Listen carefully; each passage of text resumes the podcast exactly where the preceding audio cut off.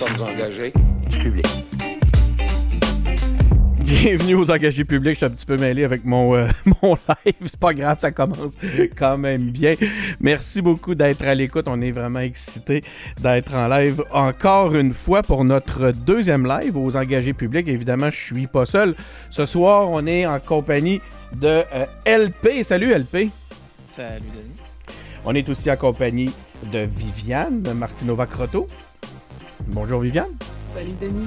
Et nous sommes en compagnie de l'ineffable Ronnie. J'ai tout le temps un qualificatif que je connais pas pour parler de Ronnie. Salut Ronnie. C'est le même que t'as dit la dernière fois, salut Denis. Ben, Ah oui, c'était le même hein, l'autre fois. les- C'était ineffable aussi. On a cherché c'était quoi après. Bon, ben écoute, on va y aller comme ça. Je serais supposé de retourner en temps normal à mon, euh, à mon espèce de petite intro puis tout ça, mais la musique est finie puis on s'est, euh, on s'est amusé un peu comme ça.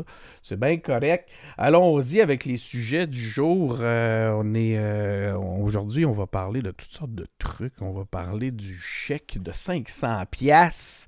on a hâte d'avoir nos chèques de 500 pièces. On va parler de la gifle en pleine face. Je pense que Ronnie va, va- va être assez intense là-dessus. Il va nous entretenir un petit moment. Il va même peut-être trouver des, des analogies pour la gifle. Peut-être qu'on va trouver la gifle à 500 pièces. Et euh, on va parler encore, ben, évidemment, ben, c'est encore la guerre hein, en, Ukraine. Il n'y aura pas beaucoup de blagues à faire là-dessus.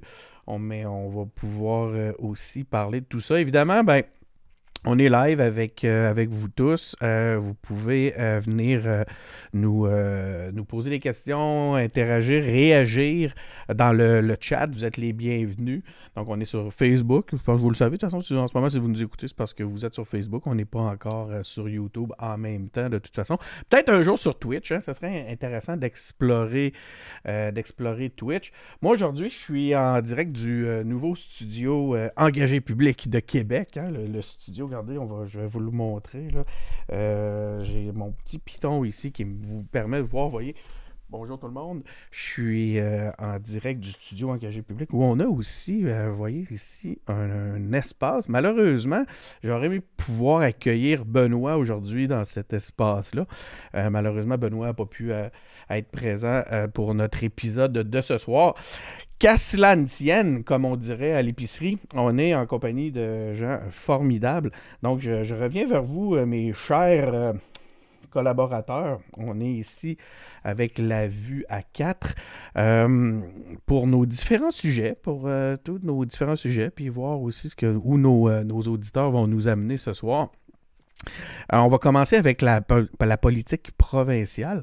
Euh, après avoir été relativement épargné par les grandes vagues, ben là, en fait, c'est, euh, on va parler de toi, LP. On n'aura pas le choix de regarder de, de ton côté parce que tu es maintenant un nouveau euh, Gaspésien. hein. Tu habites en Gaspésie depuis combien de temps, là? Euh, deux mois à peu près. Deux mois, puis premier, euh, premier constat, premier, euh, comment, premiers premières impressions? Euh, ben, je suis bien content.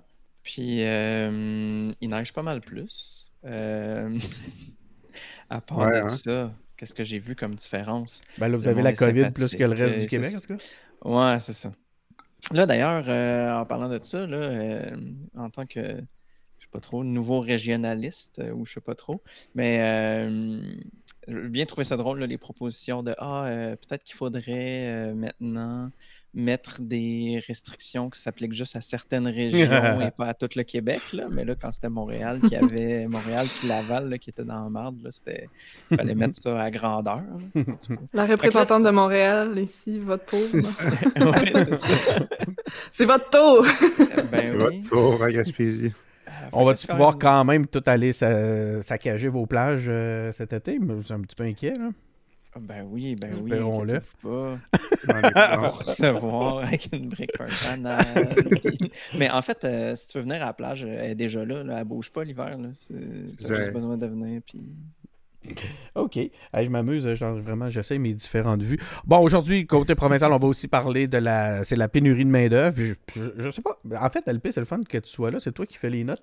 Fait que je vais pouvoir directement, non seulement t'interpeller dans le vide comme je fais d'habitude, mais je vais pouvoir même te demander directement pourquoi t'as mis, pourquoi t'as mis euh, la pénurie de main-d'œuvre dans les sujets d'aujourd'hui. Euh, ben, je trouvais que hum, en ce moment, il y a comme euh, une convergence de plusieurs points. Euh, Tu sais, c'est sûr qu'on on sort un peu de la COVID, puis je pense que on commence à remarquer de plus en plus cette pénurie de main-d'œuvre-là. Puis, tu sais, autant que pendant la pandémie, il y a beaucoup de choses qui étaient arrêtées. Là, tout recommence, mais on n'a pas nécessairement autant de facilité à avoir euh, des, des travailleurs étrangers. Puis, on s'entend que la pénurie de main-d'œuvre, c'était déjà un problème avant la pandémie. Fait Mhm. que là, on arrive à un point où on a peut-être justement une force de travail qui est comme moins prête à aller au travail. En tout Ou cas, il y en a, il y a un maudit de paquet qui veut rester chez eux. C'est un méchant choc de sortir du télétravail. Hein? Ouais, ben, on se retrouve un peu dans cette situation-là. Puis là, en même temps, ben là, tout le monde veut que tout reparte. Puis, tu sais, surtout dans beaucoup de, de secteurs qui ont été arrêtés, a du monde qui va être obligé d'aller faire autre chose. tu sais, Comme la surtout dans- restauration. Dans, la restauration particulièrement, ouais, c'est ça. Écoute, on, on- regarde, on, on va, on, va, on va y revenir. On va, par- on va en parler tantôt. Je me demandais juste pourquoi tu me sortais ça là. Je, je me- j'essayais, j'essayais de trouver le lien avec l'actualité, mais ton lien est, super intéressant. Euh, dans son dernier budget, le gouvernement propose de donner 500 pièces à tous les Québécois qui déclarent faire moins de 100 000 Donc, on va Mhm. Pouvoir en parler. Et le gouvernement annonce aussi des sommes pour la santé en parlant d'une refondation du système de santé. Celle-là, je l'aime parce qu'elle est originale. On l'a- ça fait longtemps. ça fait longtemps qu'on n'avait pas eu une promesse de refondation du système de santé En- en- à quelques mois des ans, élections. Vas-y, René, qu'est-ce que. Non, est-ce que j'ai juste dit euh, en trois ans en plus, puisqu'ils ont dit d'ici 2025, on va avoir mis ça en place. que- Mais tu sais, c'est- c'est c'est le fun de voir comment est-ce que cet élément-là revient régulièrement aussitôt qu'il est question d'élection, le- la refondation du système de santé. Est-ce qu'on y croit pour cette fois-ci? Euh, Je, je serais curieux de vous entendre là-dessus. Euh, Viviane, déjà, toi, le, le- le- au point de vue du système de santé, est-ce qu'il y a des. euh, est-ce que tu as un petit peu d'espoir? Euh, je m'excuse à, à tous mes, euh, tous mes, euh, mes amis qui, euh, de, de Québec solidaire, mais euh, oui, j'ai un petit peu d'espoir. je je, je m'excuse parce que je trouve que, tu sais, je... je, je Attends excuse-moi, là. Tu- t'excuses parce que tu vas être- c'est je sors ça. totalement de la, de la partisanerie, là. Euh, j'ai j'ai quand même, euh, j'ai trouvé ça intéressant euh, à plusieurs égards. D'abord, tu as raison. euh, oui, c'est une promesse qui est constamment sortie par pas mal tous les partis en période électorale de dire on va euh, réparer le système de santé, c'est complètement brisé. Tout le monde sait tous les problèmes qu'il y a dans le système de santé, mais il y a plein de patchs qui ont été appliqués, la réforme Barrette la plus récente, et puis euh, si- on se retrouve quand même avec les mêmes problèmes fondamentaux, structurels qu'on a dans le système de santé. Parfois, on fait des choses, comme dans le cas de la réforme Barrette, qui les empirent. Euh, donc, euh, c'est- un problème euh, éternel. C'est un monstre, le système de santé. C'est la plus grosse partie du budget du Québec qui est euh, engloutie là-dedans. Donc, c'est-à-dire, c'est le poste budgétaire le plus important. C'est une machine immense et complexe. Puis j'ai de l'espoir. Puis je, là, je sais pas si c'est parce que les, les chroniques que j'en ai entendues ont toutes été assez positives, mais c'est surtout que euh, c'est présenté comme un plan qui est assez modeste, qui ne fait plus des nouveaux rapports puis des nouvelles commissions. C'est surtout ça qui est important parce qu'à chaque fois, ça part de on va faire euh, une nouvelle commission puis euh, on va trouver des idées. Les idées ont toutes été mises sur la table. Il y a beaucoup Mhm. d'idées pour réformer le système de santé. Puis le ministre Christian Dubé prend acte de ça puis il dit ben je prends les idées qui, selon lui, semblent les meilleures, puis on va les mettre en place. Puis semblerait-il aussi que c'est un plan qui est euh, qui est euh, modeste, c'est-à-dire qui est assez raisonnable. Je pense qu'il fait, il fait des pas en avant par rapport peut-être à la rémunération des médecins, par rapport à l'organisation des soins à domicile, euh, certaines choses. C'est sûr qu'il il, il fait pas, euh, je veux dire, d'un point de vue de la gauche, c'est sûr qu'il se rend pas jusqu'au bout de ce qu'on voudrait, jusqu'au bout de, de, de sa, sa réflexion, mais il y a quand même de l'espoir là-dedans. Puis je pense que Christian Dubé, c'est une personne qui a les compétences. Il voulait vraiment être ministre de la Santé. On se rappelle euh, pendant les conférences euh, de presse, euh, c'est-à-dire euh, au, au début de la pandémie, euh, la ministre dont le nom m'échappe, Mécan. Mécan. Mécan, Daniel Mécan, merci, qui était, j'ai eu un- une bulle de cerveau. Euh, on se demandait tous pourquoi qu'elle avait été euh, tassée finalement là, du ministère de la Santé alors qu'elle avait fait un travail euh, acceptable dans les circonstances. Mais euh, tout le monde savait que Christian Dubé voulait ce poste-là. Puis là, ben, on voit, il, propose euh, probablement ce pourquoi il voulait être là. Je, vais en profiter pour faire un pont vers un, petit saut dans le chat. Il y a Alexandre Gervais d'ailleurs qui nous salue tous. Salut Alexandre qui dit, qui, va un peu dans le même sens. Pour ça, j'en profite pour le placer euh, maintenant. Alexandre nous dit qu'on euh, n'a pas vraiment le choix de croire à une amélioration du système de santé. En tout cas, et si on y croit pas, on de toute façon, ça va tout vers un mur. On va manger une claque avec le vieillissement de la population, entre autres.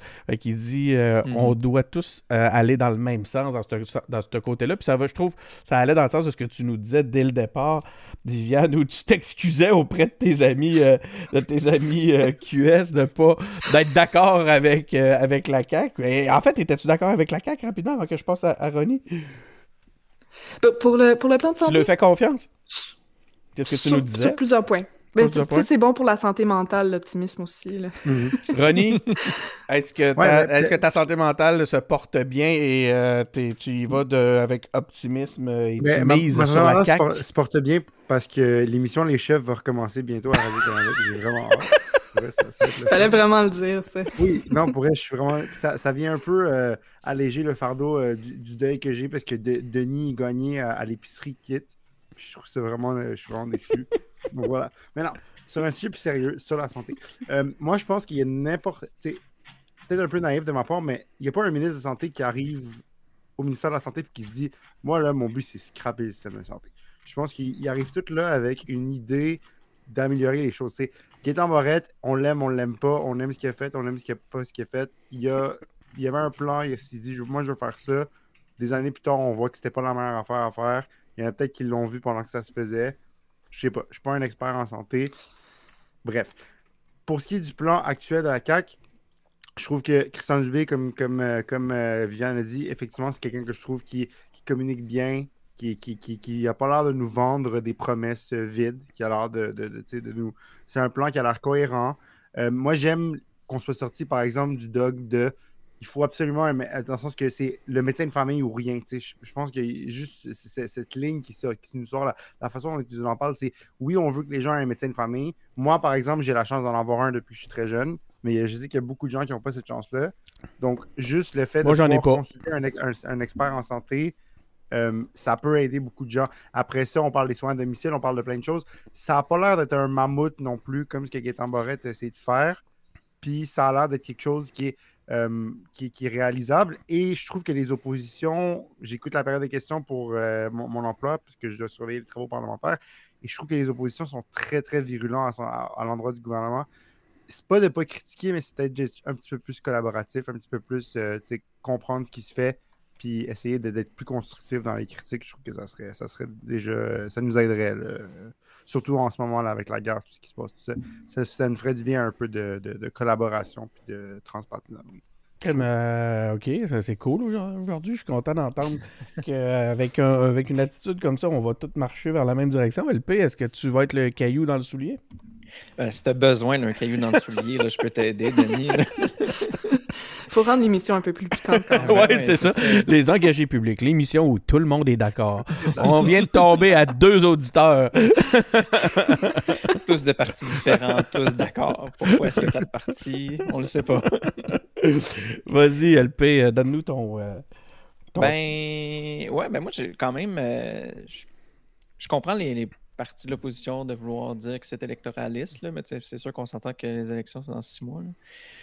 Mais euh, effectivement, il faudrait qu'ils sortent euh, de juste dire que c'est électoraliste, puis essayer de voir c'est quoi qui est en arrière de ça.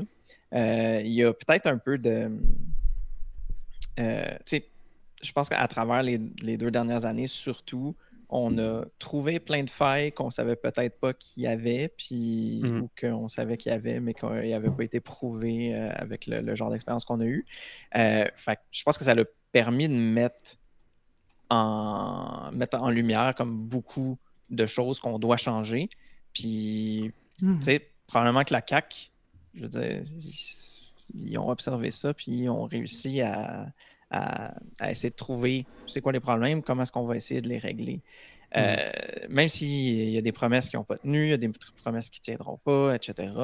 Mais tu sais, je pense qu'on a passé à travers quelque chose qui est unique puis qui nous met justement dans une situation où on peut pas vraiment, euh, où on peut pas être aveugle face à certains problèmes qui sont vraiment rendus extrêmement évidents. Fait que, fait que je pense que. Donc, en gros, c'est comme. On laisse la chance au coureur. Mais après ça, ça, ça, va, ça reste à voir. Ça va être quoi le genre de mesure qu'on va avoir avec ça, euh, plus dans le détail. Est-ce que ça va impliquer plus de privé, plus de. Je sais pas trop.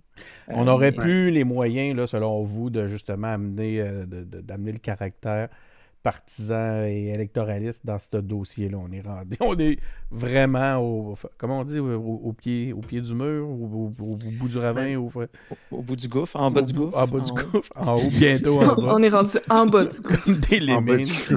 on peut plus tomber plus bas. On a déjà chuté, c'est fini. Non, non, mais on est, on est clairement, clairement, clairement en mode euh, élection. Là. la campagne, elle est bien, bien ah commencée. Ben, on va en reparler avec le 500 là.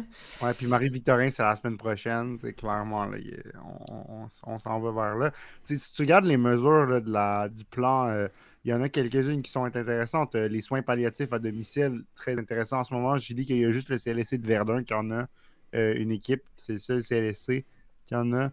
on parle d'un guichet, guichet d'accès à la première ligne. Je trouve c'est très, très intéressant aussi. ça a l'air d'être des choses qui sont faciles à mettre en place pas facile, mais je veux dire que, que, tu peux concevoir que ça va se mettre en place. Puis ben que, ouais, c'est ça, c'est pas, c'est pas genre on va régler tous les problèmes, c'est voici une première étape. Mais j'ai une question pour vous. Est-ce que mm-hmm. ce qu'on a vécu dans le cadre de la COVID n'a euh, pas permis justement de souligner à très, à très épais les fameux les, tous les problèmes à un point tel que à, quelque part ça aurait facilité cette possibilité là d'identifier les priorités euh, pour la suite? Moi, je vais dire oui, euh, parce que c'est le point que je suis en train de faire, mais je vais aussi te dire non. C'est pas mal ce que, le LP disait. ouais, parce que, euh, tu sais, je pense que ça l'a, ça mis, en, mis en lumière plein de problèmes, mais euh, je pense qu'il ne faut pas oublier non plus qu'il y a plein d'autres problèmes qui doivent être cachés par le fait qu'on s'occupe beaucoup, beaucoup de la situation de la COVID, puis qu'on s'occupe moins des autres choses. Euh, puis il faudra juste faire attention que on ne devient pas. Tu sais, ce serait hot d'être les meilleurs au monde pour contrevenir à une pandémie, mais si ça fait qu'on n'est pas vargeux dans pas mal tout le reste, c'est pas Ouais, mais, j'ai l'impression que même pour le reste, ça, a mis, tu sais, ça on est comme rendu bon en santé dans le sens où on, a, on, a, on s'est tellement intéressé à ça, on a, tellement eu le nez dessus, on a ça a tellement été le dossier prioritaire pendant euh, deux ans. Euh, que ça nous a amené peut-être à développer des, des, super pouvoirs en gestion de la santé. Viviane? Ben, des super pouvoirs qui ont beaucoup été déployés sur le dos des employés du système, ouais, bon, euh, sur le dos de leur santé mentale, de leur qualité de vie, tout ça. Puis c'est d'ailleurs une des choses que j'ai aimé en fait de voir du plan, c'était qu'une des deux grosses priorités, euh, c'est de faire du euh, ministère de la Santé un employeur de choix, un mm-hmm. employeur euh, de, bonne réputation. Puis euh, ça, je trouve ça intéressant. J'ai hâte de voir les moyens qui seront concrètement déployés pour faire ça. Mais je pense que c'est c'est définitivement, c'est une bonne analyse en tout cas de la situation parce qu'on sait tous qu'il y a une pénurie de main-d'œuvre criante dans le système de la santé. Donc déjà, c'est un gros problème. On sait tous que le problème du temps supplémentaire obligatoire, euh, surtout chez les infirmières, mais pas seulement, c'est ce qui fait en sorte que la profession d'infirmière est considérée comme une profession avec une qualité de vie euh, peut-être difficile, ou puis mm-hmm. qui fait peur à des gens, euh, des, potentiels candidats, des potentiels candidats pour, pour, pour, les études en sciences infirmières. Mm-hmm. donc, si le gouvernement est capable de, revirer cette roue-là, ce cercle vicieux qui s'est embarqué dans le système, c'est un gros pas en avant parce que présentement, on est prêt à engager dans le système de santé, on est prêt à combler euh, les trous, les lacunes et il n'y a pas de personne qui. Ouais. euh, Il n'y a pas assez de monde qui postule sur les postes ouverts. On en arrive au Mhm. sujet de LP euh, sur la- la- la- la- Ouais. la- les problèmes de RH, les problèmes de main-d'œuvre. euh, c'est- puis longtemps. c'est Tout à fait. criant, même dans ce secteur-là. Ronnie C'est dans, ces- Oui. c'est- c'est dans certains secteurs, hein, c'est ça. C'est le système de santé, le tourisme. Ben, il y en a où ça mais- fait encore plus mal. là. On s'entend Mhm. que me faire servir ma poutine euh, dans une roulotte à patates en Gaspésie, c'est comme je vais être moins fâché si ça a fermé plus tôt que, que si c'est une clinique de, de- de super importante. là. Mhm. Ronnie, tu voulais Mhm. ramener un point? Mais non, mais juste, juste que, tu sais, longtemps, on- la CAQ dit depuis des années, genre, Ah, le problème avec le système de santé et les infirmières, c'est qu'il faut les payer plus. Puis je suis comme, oui, mais comme non, pas vraiment, parce que, genre, ils sont pas en train de dire on n'est pas assez payé. Je pense que t'es- quand tu es infirmière au Québec, tu fais un bon salaire. C'est juste que tu travailles beaucoup trop, puis qu'on te force à travailler plus. Puis sans prévisibilité. C'est ça, exactement. C'est Toute Parce ta que- vie, tu dois la réorganiser des fois avec le temps supplémentaire obligatoire. C'est ça, parce que j'entendais le Mhm. premier ministre parler le jour du budget, puis Dominique Anglade a posé des questions, puis il était genre pourquoi les gens de 100 000 et plus ont euh, 100 000 et moins ont besoin d'un d'un 500 pièces Il y a des gens qui sont full pain payés qui n'en ont pas besoin. Puis là, euh, le gars était comme Ah, est-ce que la chef de l'opposition est en train de dire aux infirmières qui travaillent fort depuis des années Qui qu'ils méritent pas leurs besoin de 500 piastres? dollars? Puis là, je suis comme, mais là, comme c'est quoi le rapport, man? Genre, comment là, tu. tu sais, Ouais. comme, genre, c'est- complètement passé à côté du, du, du, du- du problème. Mais t'es-tu surpris de ça? Oui, Ronnie? J'ajoute, T'es-tu surpris? Non, vraiment pas, mais c'est juste ça me gosse. Moi aussi, ça me gosse. Je trouve, Ouais, tellement ouais, ouais. je trouve tellement que la game. Ouais, c'est Moi, moi me- j'aime, j'aime, j'ai, des occasions d'aimer M. Legault, mais quand il, me- il fait des affaires comme ça, je suis comme tabarnouche, c'est décevant. Ce Ouais, genre de truc-là. Autre exemple. Aujourd'hui, Marguerite Blais se fait poser des questions. Puis là, André Fortin finit sa question. Puis il dit À quoi sert donc la ministre des Aînés? C'est bon une genre, question. euh, Simon Jolin Barrette, il se lève, il dit Ah, c'est méchant, blablabla. Puis là, euh, André Fortin, il dit Non, mon, mon collègue fait juste dire, demander une question légitime. Elle sert à quoi, la ministre des Aînés Comme, guys, pourrait, je, je sais que la population générale écoute pas la période des questions. Comme, perdez pas votre temps à écouter la période des questions pour elle, parce qu'en ce moment, c'est des enfantillages. Ah, c'est frustrant. le, le- le ton, le ton là, est tellement partisan en ce moment. Puis c'est tellement comme. C'est ça, c'est, ça à chaque année électorale. À chaque fois qu'on est en année préélectorale, c'est let's go. OK, Gabriel Nadeau-Dubois est coupable de ça. Dominique Anglade est coupable de ça. Le gouvernement est coupable de ça. Euh, euh, Joël Arsenault est coupable de ça. Tout le monde est coupable de ça. C'est juste, on se lance, on se lance à bout, on se lance à bout. C'est pas le fun pour elle. Puis c'est ma job d'écouter ça, fait que je le fais. Mais comme, tu sais, c'est ça. De- deux choses à dire là-dessus là, pour euh, la période des questions. Euh, je- J'entends et partage entièrement ton écœurement, Ronnie, par rapport à ce comportement-là. Puis je pense qu'il y a beaucoup de gens, Ouais. Quand ils sont vraiment dedans, sont entièrement d'accord avec toi. Sauf que quelqu'un qui le ferait pas dans cette période préélectorale-là serait complètement désavantagé, en fait. Parce Ah, bien que, je veux dire, c'est ça où tu es invisible. Donc, il faut, il faut que tu le fasses. C'est Pourtant, il y a euh, c'est terrible. Puis je suis certaine qu'il y a des gens euh, pour qui ça va, euh, c'est même contre leur propre bon sens puis leur nature, mais Pourtant, il y a un malheureusement, parti. ça fonctionne comme il y a ça. un parti- L'autre chose que Excuse-moi, Viviane, il y a un parti actuellement qui est complètement invisible, mais qui monte dans les sondages. Ouais. Ah oui. Euh, mais non, mais justement, c'est parce qu'ils jouent la game, eux autres aussi, hein, euh, avec Ouais. à force de, de petites controverses. Juste, pour de- les, euh, les auditeurs, excuse-moi, évidemment, je parle euh, du Parti conservateur qui est ouais, au moins à 15% selon les sondages. On Du a eu des sondages un peu bizarres là, qui, qui le donnaient même Mm. plus. Mais mettons qu'on leur attribuerait un 15% c'est quand même assez phénoménal. C'est énorme. C'est Ouais. énorme. Mais c'est juste en fait de penser pas que c'est ça la politique. La, la politique, c'est pas juste du lançage de boue puis de ah, ça- C'est tout. là. C'est juste qu'il faut pas que les gens, en général, ils pensent que c'est juste ça. Mhm. J'écoute des commissions pour ma job aussi, puis c'est beaucoup plus le fun. Mhm. Pas le fun, c'est plate écouter une commission, on s'entend. C'est c'est genre article 1, article 2, blablabla. Mais ça avance. c'est- c'est c'est- c'est là que le vrai travail se fait. que LP, pas tu voulais, euh, tu voulais amener un truc. LP? Ben ouais, mais je trouve, euh, c'est ça, la période de questions, c'est vrai que ça a atteint son paroxysme en tant que show et, Ouais. et, et pas grand-chose d'autre. là. Puis tu sais, euh, c'est c'est vraiment plate parce qu'au final, il y a une fonction à la période des questions. C'est vraiment pour que la population soit informée sur des enjeux puis qu'ils puissent avoir des réponses. Tu sais, comme normalement, les, mon député il devrait pouvoir poser une question qui, qui est qui est à ce- aux gens qu'ils représentent, puis Ouais. qui fait comme qui informe la population sur c'est quoi la direction du gouvernement, tu sais, pourquoi est-ce que le gouvernement fait ci, fait ça, et pas juste, comme tu dis, René, du lançage debout qui finit Ouais. par parce que tu sais, au final, euh, ça finit par être des clips. Ils prennent des clips, Ouais, ils ça en ligne. Là, c'est comme regardez comment est-ce que c'est hot, ou regardez comment Faut ils sont gagner la journée. Regardez, puis c'est ça. Ils gagnent la journée, les- mais les- ils n'avancent pas. là. Les réponses aux questions viennent euh, des médias. C'est dans les médias euh, qui, qui, qui- c'est les journalistes plus qui vont obtenir euh, du, du contenu, des vraies réponses. là. Mhm. Ronnie, euh, est-ce que tu vas avoir ton 500 Oui, mais je vais le verser en, en impôt parce que en fait, je dois de l'impôt pour la première fois de ma vie. Donc, euh, je- On ça- te félicite. Dans le fond, tu vas avoir 500 de moins d'impôts. Ouais, c'est ça. C'est-à-dire qu'il va, il va contribuer à baisser mes impôts, ce qui est bien. Euh, je m'en plains pas. tu sais, C'est c'est- c'est bien. Ça va pouvoir euh, me payer, euh, me me permettre de payer quelques mois de plus de extra tout.tv puis, euh, puis de- de- d'acheter des, des, des- des- l'épicerie, euh, de la de la bonne bouffe à l'épicerie.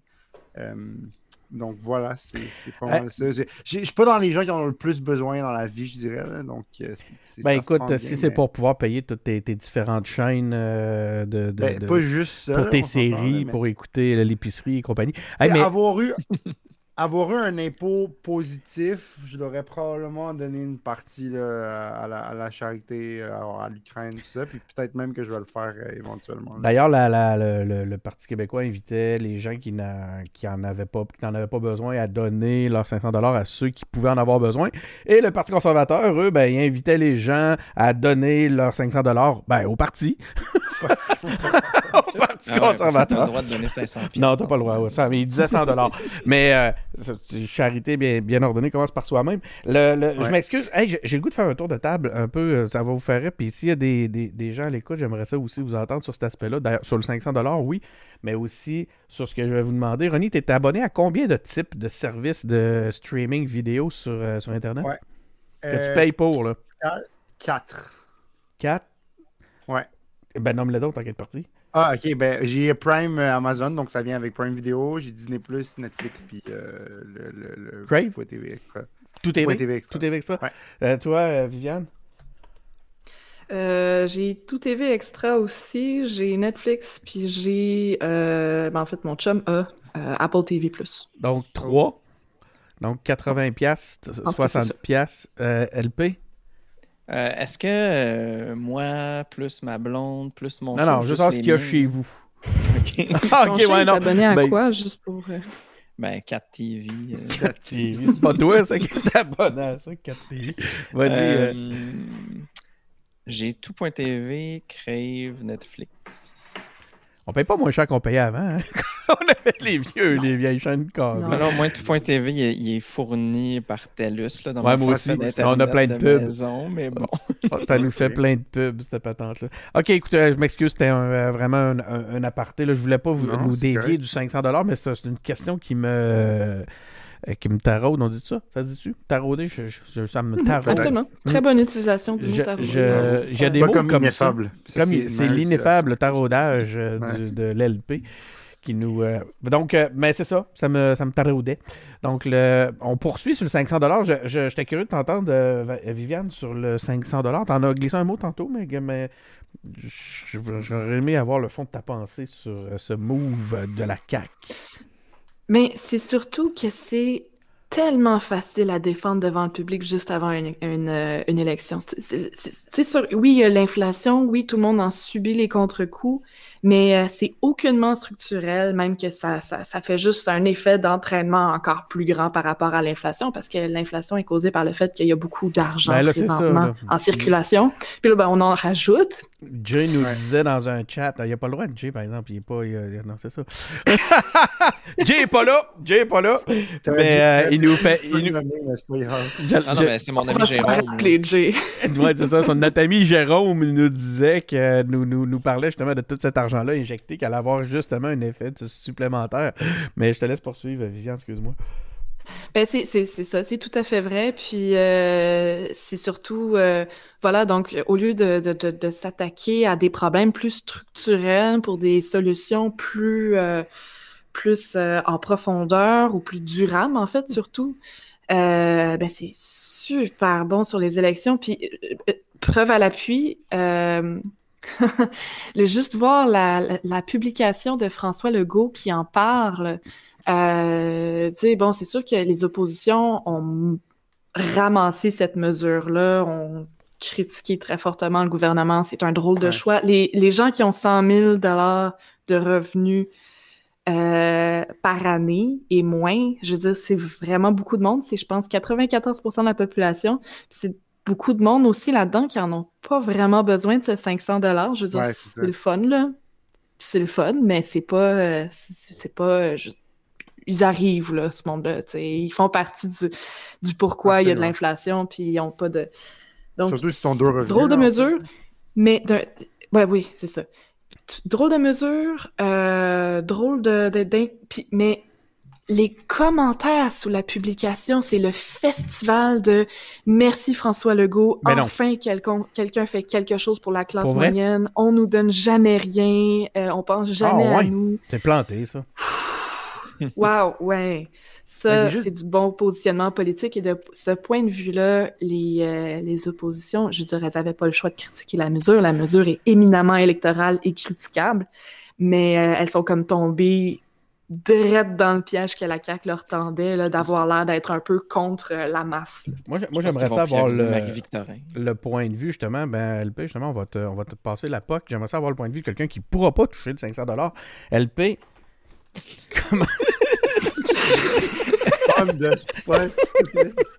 Homme de peu de moyens, euh, d'énormes moyens. Homme, homme d'énormes moyens qui vit dans un château, un nid d'aigle en Gaspésie, euh, au, à, à, 500 pieds d'une station de ski euh, et d'une marina. Qu'est-ce qui est une villa sur, avec une ville, dans une villa sur la mer. Tu sais, je sais pas, tu as réussi ça, toi, tu es capable.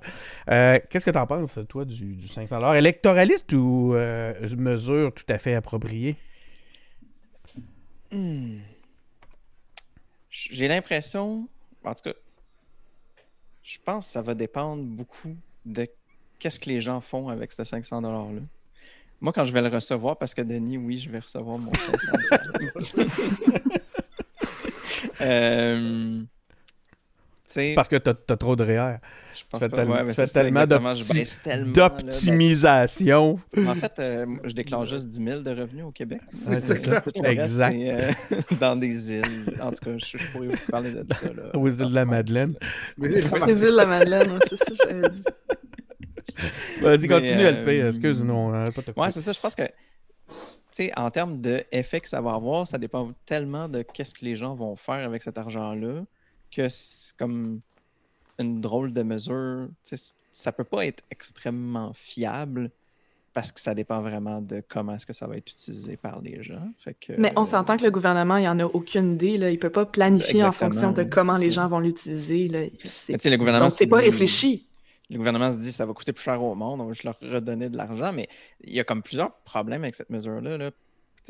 Premièrement, bon, on ne sait pas quel effet que ça va avoir, mais aussi c'est un effet pour cette année. Fait que cette année, on vous donne 500$. L'année prochaine, est-ce qu'il va me revenir avec un autre 500$ ou vu que l'élection va être passée, ouais, il va attendre 3-4 ans avant de me redonner un autre 500$? Puis tu sais, l'inflation, ça ne va pas redescendre l'année prochaine. Là. Cette année, ça, ça, a augmenté particulièrement. Dans les dernières années, ça a augmenté plus qu'à l'habitude. Mm. Mais l'année prochaine, il ne va pas avoir une inflation négative. T'sais. On ne va pas revenir à Puis... la normale, donc j'aurais plus besoin de mon 500$. T'sais. Puis rappelons ouais. que 500 on le remet à la grandeur du Québec, c'est 6 milliards sur le budget. C'est un montant énorme. euh, Ce 6 milliards peut servir à beaucoup de choses. Ronnie, est-ce que ton ordi est branché? Je vois, oui. je vois que ta batterie a l'air faible, ça se peut-tu? Euh, c'est possible. On me dit ça ici. Wow! Le... C'est le chat qui t'a envoyé ça, Denis. Ben là, en fait, on va faire, écoutez, on va faire, on va faire une transition vers le, le, la scène fédérale. Puis là, j'aimerais que Ronnie, tu nous fasses un, euh, un, petit peu entendre le ronronnement de ton chat. Peux-tu nous rappeler le nom de ton chat, s'il te plaît? Oui, alors mon chat s'appelle Harry comme le prince parce que c'est un rouquin. Et je vais vous faire entendre, il avait effectivement débranché mon ordi. Ah ah, hein? Ah, c'est Harry. Et je vous fais entendre le ronron. Il ronronne plus. Il ronronnait tout à l'heure. Il est trop on the spot, là. Non, attends. Voilà. Il sait On Ouais. l'entend, là. on- Hmm, non, on l'entend pas. Là, pour l'instant, c'est un Ouais. fail. En tout cas, désolé. Ben, moi, je trouve Ben, il pourrait aller dans le tombe chat pile au bon moment. Oui, vas-y, Oui. pourquoi? On décide de parler du fédéral, puis le char arrête de ronronner. C'est aucune affection. il se met à graffiner. Être un membre de Québec solidaire. C'est pas fou, OK, au fédéral, au fédéral, au fédéral, au fédéral, qu'est-ce qu'on a dans nos notes? Est-ce que tu t'en souviens par cœur? LP, Trudeau entre en accord avec le entre en accord avec le NPD pour rester en place. La course au leadership du Parti conservateur est en cours, donc ça nous permet de voir toutes sortes de choses euh, intéressantes. Oh! Chut! Vas-y, vas-y, Ronnie. Quoi? On l'a entendu? Oui, on l'entendait.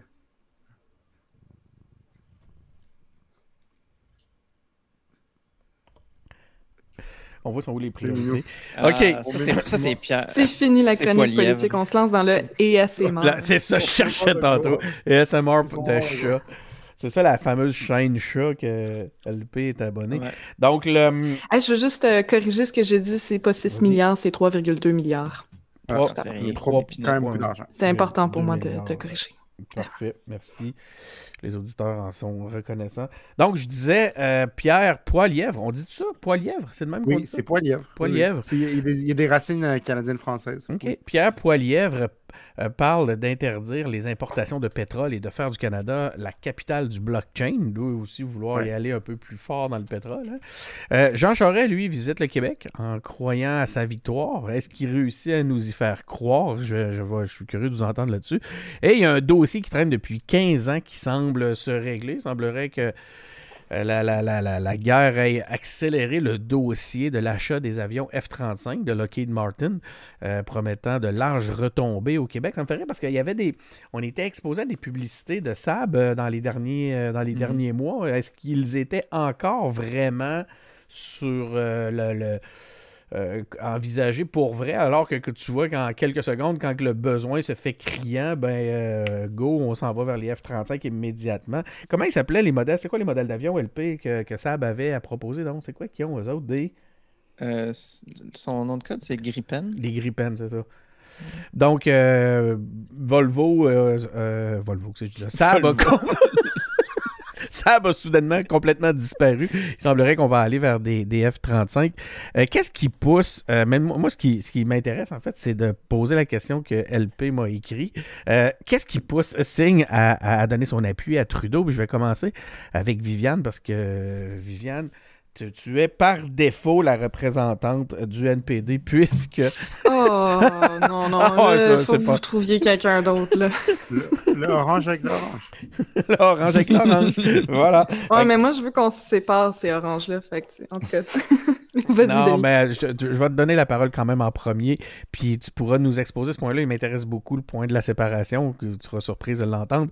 Euh, pourquoi Singh euh, euh, a donné son appui à Trudeau? Est-ce que c'est justement pour faire avancer des choses ou parce que c'est pour un gain politique potentiel?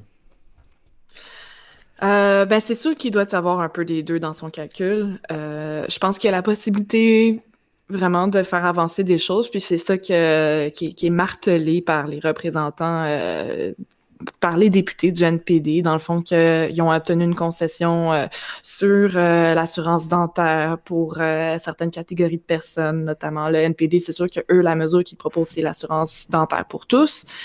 Donc, euh, un compromis à ce niveau-là avec le Parti libéral, d'autres, d'autres compromis de ce genre-là. Donc, c'est sûr que eux, leur argumentaire, c'est que c'est sincère, c'est pour faire avancer euh, les, euh, les causes qui, euh, qui sont chères à la population. Maintenant, point de vue électoral, c'est là que je trouve intéressant parce que je suis consciente d'être dans une bulle très politisée, très de gauche. Donc, nécessairement, il y a beaucoup de gens qui adhèrent au NPD. J'ai des amis fédéralistes aussi. Oui, oui. Oui, oui, oui, oui, oui. Salut, René. Je, pense- je peux-tu dire que t'es mon ami? T'es mon ami. on, peut, on peut dire ça. Oui, oui. Oh, Ouais. c'est cute. On vient d'assister à un moment Mais de en tout cas, au moins sur Facebook. Oui, oui, bien sûr, ami Facebook, absolument. Puis, euh, puis bref, donc, il y a des gens qui, qui militent au NPD, puis je vois surtout beaucoup de gens être très fâchés de ça. Et là, c'est- c'est c'est là que je veux parler de la différence entre la perception de la population puis la perception des membres qui sont impliqués puis qui mettent beaucoup de jus de bras dans le, monde fonctionnement du parti. normal. Le monde normal, eux autres, ils en pensent quoi, Viviane? Le monde normal, ouais, je l'avais mis dans les notes, euh, puis j'ai écrit Q Denis. les, euh, les militants sont certainement très. euh, ont une conscience partisane très forte, euh, puis ça fait en sorte que on, on veut pas mélanger notre couleur avec celle des autres. Mhm. Et euh, j'ai vu beaucoup de gens être très fâchés de ça. Mais je pense que dans la population, de façon plus générale, le Parti libéral est vu comme euh, sous Justin Trudeau. Puis, puis je dis la population en général, je- à la grandeur du Canada, c'est vu comme très progressiste comme parti pour, euh, pour beaucoup de monde. Euh, quand même moins au Québec parce que je pense que les spectres politiques sont décalés entre le Québec et le Canada, mais pour l'essence, la, la majeure partie du reste euh, du Canada, c'est un parti qui est vu comme très progressiste. Puis les nuances entre les deux partis sont un peu difficiles à bien des égards. Donc, je pense que pour beaucoup de monde, ça fait bon, voilà, ils sont capables de mettre la partisanerie de côté. Enfin, euh, ça, ça a l'air d'être euh, de la bonne foi. Et euh, évidemment, ben ça, ça se fait au détriment donc euh, des militants puis des membres euh, très impliqués du parti. Ronnie? Moi, ma première pensée a été, là, là, je vais vous sortir un, un- un deep cut, comme on dit, là. C'est c'est seulement les, les, les férus qui vont s'en rappeler. Thomas Mulcair, pendant la campagne 2015, testait des slogans devant une foule, puis a dit « Child care, pharmacare, mole care ». Puis ça me fait rire. Wow. Ça- ouais. J'ai pensé à lui, parce que ses slogans poches, ils n'ont pas C'était fonctionné. pas sa meilleure. Mais Jack, Ben, Mais Jack c'est- Nixon- ça, ça fonctionnait pour Obamacare, fait pourquoi Oui, pas, peut-être? Mais, mais Jack Meeting. Jack écouté un podcast du Canada anglais qui en parlait.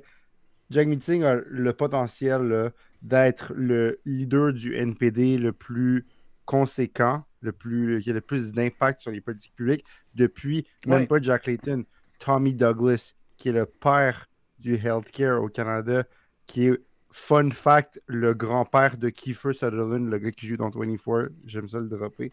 Mais en tout cas, c'est vrai, parce que Pourquoi tu dis ça, ouais? Mais parce qu'il a mis de l'avant, je pense qu'il a mis le, le, le, le- les, po- le policy, les politiques publiques à la- en avant de ses chances d'élection parce que dans ses points de presse puis- post, post, post-annonce, il disait honnêtement, si ça fait en sorte que nos, nos- notre, notre électabilité elle descend un peu, il a dit les mots I don't care, dans le sens que so be it, dans le sens que lui, ce qu'il veut, c'est ce- c'est- ces deux politiques-là, le child care puis, euh, puis health care, pharmacare, euh, et, et, euh, tout, tout, tout, tout, dental care, c'est les, c'est les, c'est les, la base de ce que Mais c'était le sens de ma question, Ronnie. Puis là, moi, je suis tout à fait d'accord. Il y a, il y a, il y a un- une possibilité d'agir concrètement actuellement parce qu'il Oui. va l'échanger, ce qui est le pouvoir qu'il offre au Parti libéral, il va l'échanger contre des, des, euh, des, avancements NPD, Le concrets. NPD, le NPD depuis, depuis quelques années, je pense, est rendu un peu confortable dans son statut de parti, tiers parti qui,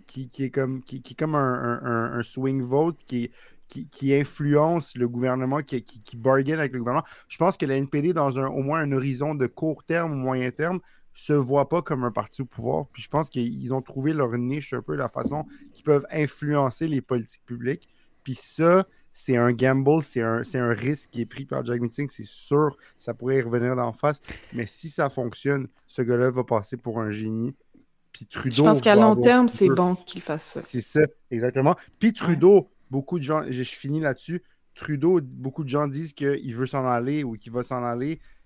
Avoir ce trois ans-là de, de confort, parce que tu peux t'en aller, ton parti peut installer une, je dis ça comme ça, que je te freelance de pouvoir, et ensuite partir en élection une fois que la nouvelle chef est bien installée. Tout le monde, tout le monde gagne. Le NPD gagne, les libéraux gagnent, et les conservateurs gagnent. Parce que si un Jean Charest rentre au pouvoir, on va dire que c'est Jean Charest ou Poiliev rentre en septembre, ils ont une élection en 2023, c'est un petit peu vite. Mais là, ça leur donne un bon deux ans pour être l'opposition, pour chialer autant qu'ils veulent en, en chambre, pour montrer qu'ils sont pertinents. après partir en élection contre un gouvernement libéral qui va avoir été là depuis euh, 10 ans. Donc, euh, tout le monde gagne un peu de cette prolongation de ce Parlement-là qui fonctionne bien en ce moment. Le Parlement fonctionne bien, le Parlement fait les choses que les Canadiens, accessoirement les Québécois aussi, l'ont élu pour qu'il fasse, pour qu'il pour les fasse. Donc, tout le monde gagne de cette alliance-là. Est-ce que ça va durer jusqu'en 2025? À suivre. On croit la bonne foi du premier ministre et de Jagmeet Singh qui vont travailler ensemble. À suivre. C'est une démarche politique intéressante. LP, on est euh, de ton côté. Comment tu, tu vois ce move-là de Jack Mixing? Ça va. Trouves-tu que accessoirement, comme le disaient les Québécois, vont aussi pouvoir en profiter? Je pense que c'est intéressant parce que le, le- le gouvernement réalise que si il veut garder le pouvoir, faut qu'il tende plutôt du côté du NPD. Puis j'aime mieux qu'il veuille tendre plus du côté du NPD que de tendre plus du côté du Parti conservateur. Fait que euh, on l'a dit là, à plusieurs reprises qu'on aimait ça, les partis, les gouvernements euh, euh, minoritaires. Puis je pense que De coalition. ça ben, continue ici. pas de que- ouais, c'est ça, de coalition, pas vraiment coalition. là, parce qu'ils vraiment, diront ouais. jamais ce mot-là. Ouais. Il ne faudrait pas. hein. Fait que, Ouais. Ben, euh, ben, mais c'est peut-être justement à cause de ce que nous disait euh, Viviane il y a quelques minutes que le mot peut pas être utilisé parce que là, la, la, la- ça serait, les, les, les militants se déchaîneraient. Là. On est... Aussi, un, un gouvernement de coalition, c'est beaucoup plus euh, formel là, comme entente. là. Oui, oui, oui, tout à fait. Oui. ici, je C'est pense que le NPD euh, pas la bonne laisse forme. un peu la, la possibilité de se revirer euh, assez vite.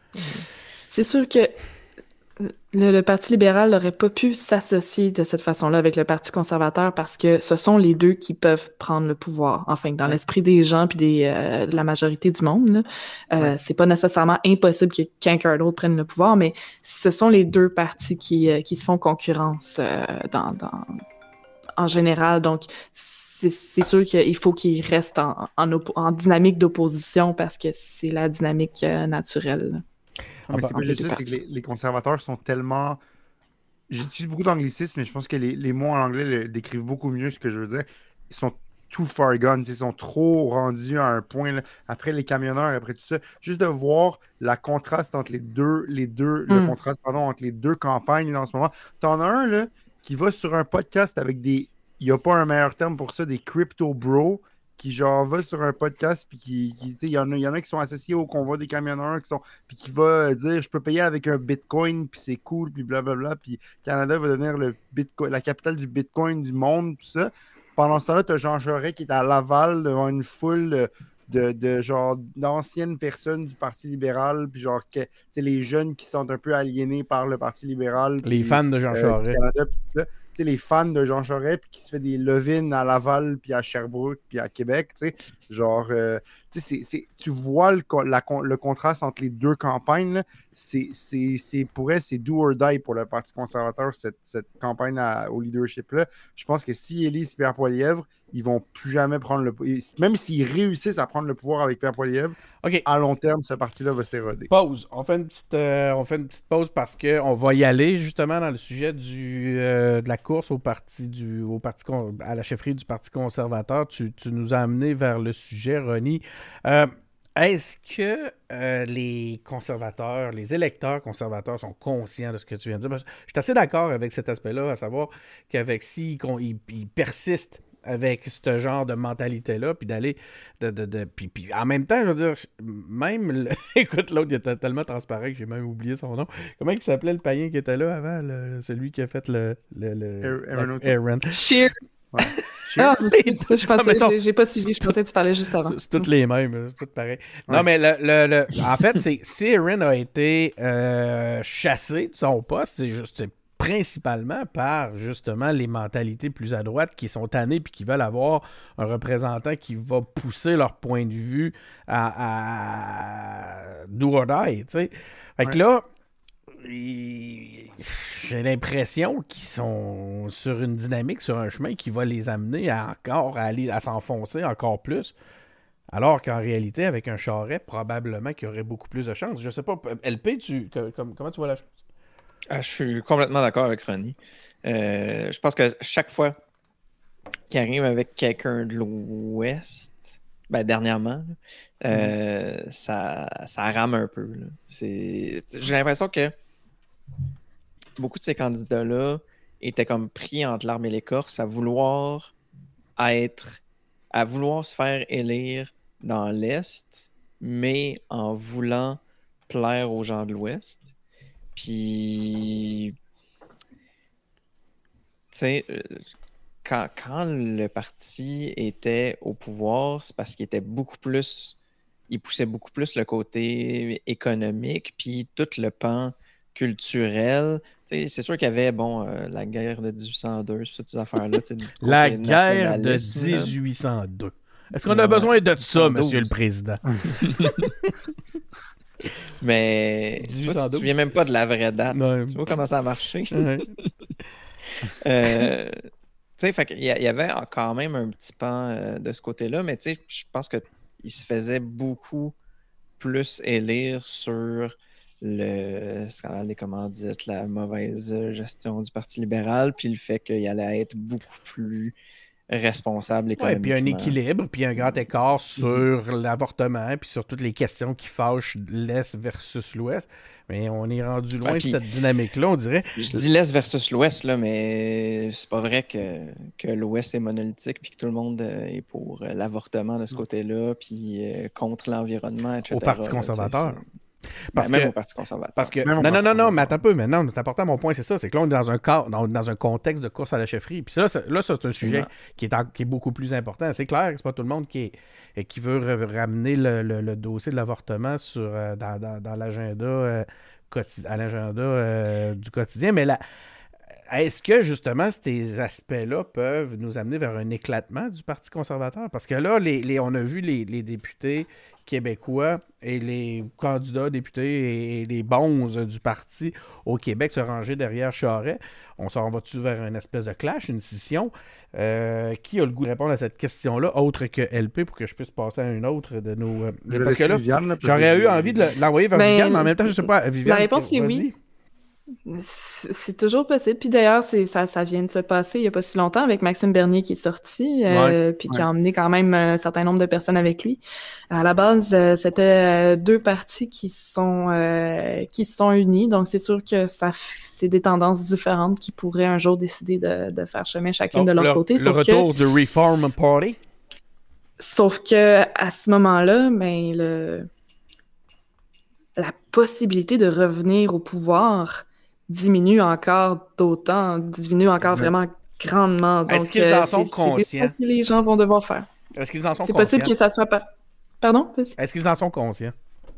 Les électeurs conservateurs, les membres. Sont-ils conscients qu'ils sont en Les- train de se Les purs et durs, je pense pas. Sont Les fous, purs et c'est- durs, c'est je pense qu'ils sont comme anyone but Trudeau.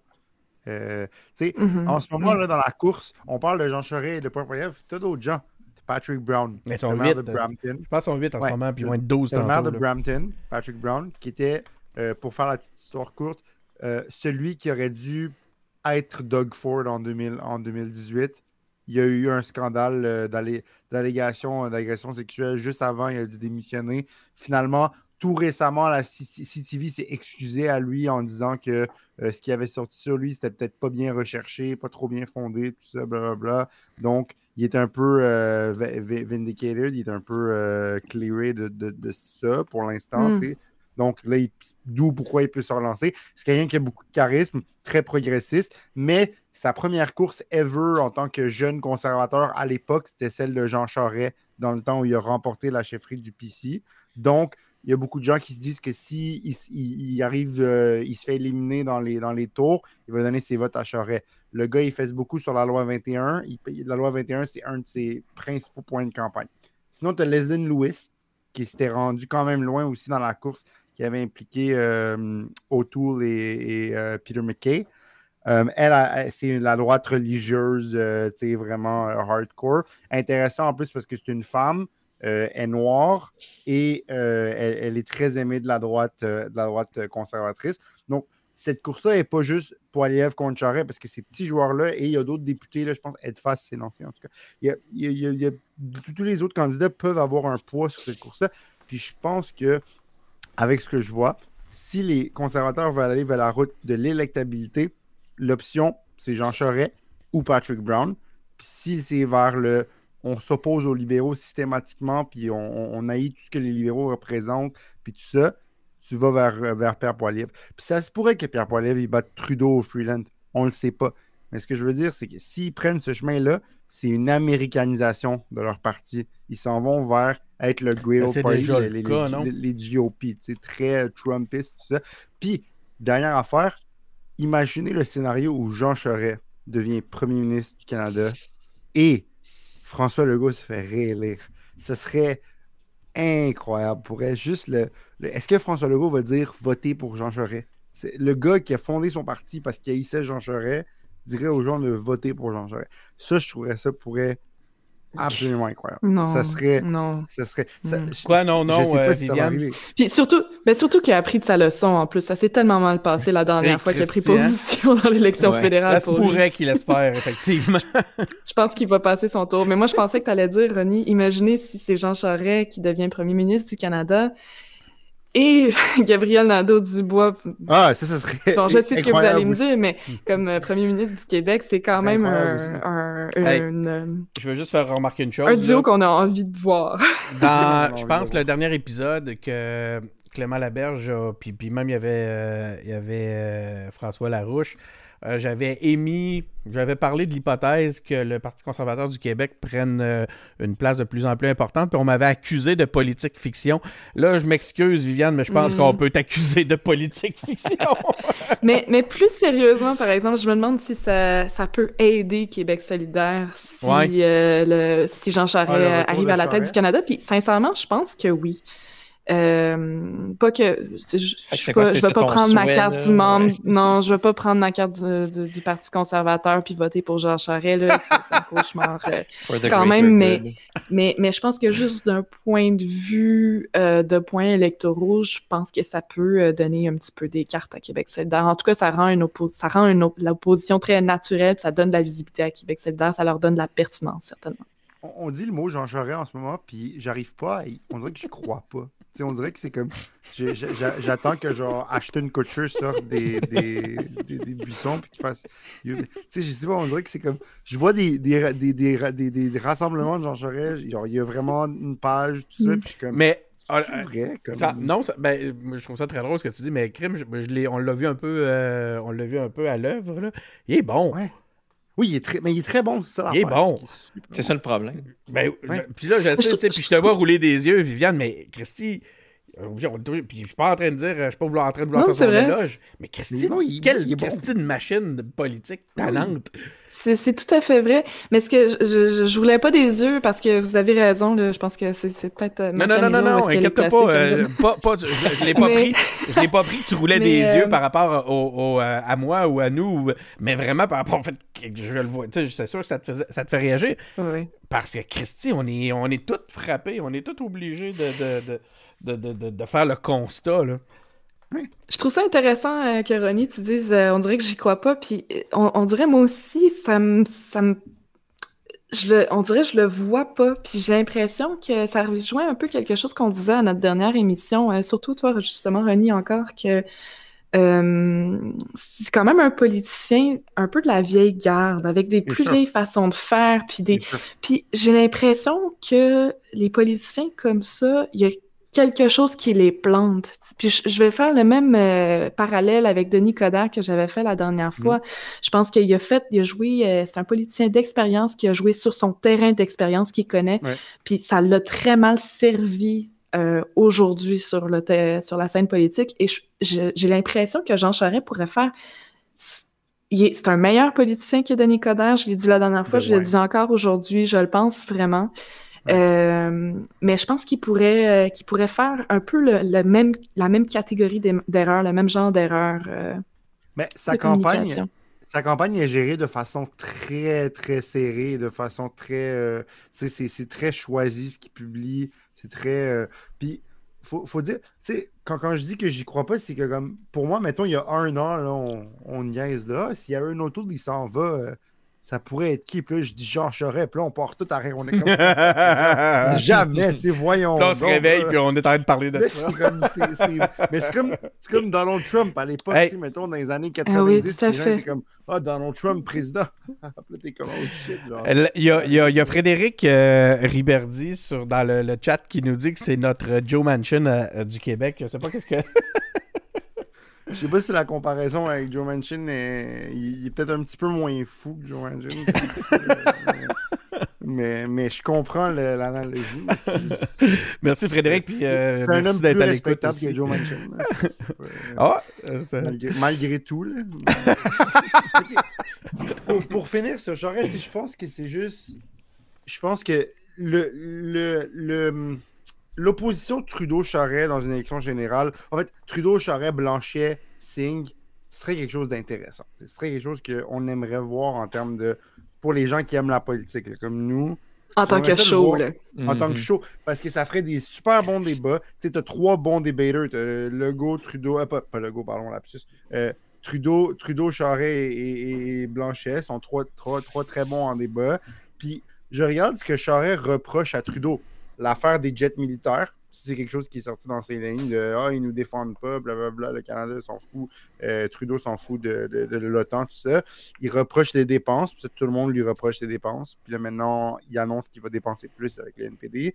Il lui reproche euh, d'en- d'enfreindre les compétences du Québec, mais lui aussi, il dit qu'il est, qu'il est contre la loi 21. Tu sais, fait que c'est comme un peu. euh, ça, serait vraiment intéressant comme campagne. Puis je préfère ça à la campagne que Poiliev pourrait faire, qui serait juste euh, Trudeau. euh, il est limite Forum économique mondial, Klaus Schwab, tout le, truc qu'on voit en ligne, c'est limite ça. Fait avoir le choix entre les deux, je préfère bien mieux voir.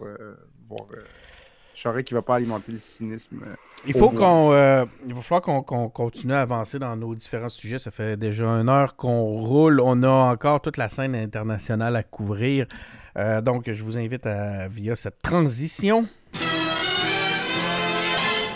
À parler maintenant à l'international. Donc, sur la scène internationale, ça fait plus d'un mois que la guerre en Russie. euh, euh, ben, la guerre en Russie. En que- Ukraine. en Ukraine, en que la Russie a entamé son invasion de, la- de- son invasion de la de l'Ukraine. Euh, donc ça stagne, il semblerait que ça stagne un peu. On entend toutes sortes de- de- d'éléments. Est-ce que puis est-ce que l'information d'un bord comme de l'autre est- peut, peut, con- peut être pris euh, pour du cash à chaque fois? On en doute, sur, d'un certain côté peut-être plus souvent que l'autre. Euh, donc on est à un mois, un peu plus d'un mois même euh, maintenant. On parle de pourparlers, on semble pas avoir les, par- les pourparlers semblent avancer, mais sur le terrain, il semblerait qu'on voit autre chose. Sinon, sur une note plus légère, est un sujet qui a éclipsé l'ensemble de tous les bons coups du, de cette soirée des Oscars, mais aussi du reste de la de, de- l'actualité. On est L'Ukraine est même passée 3 ou 4e au, rang de, de- de- de- la nouvelle euh, à cause de la fameuse claque que euh, Will Smith euh, a administrée. Mais imaginez, OK?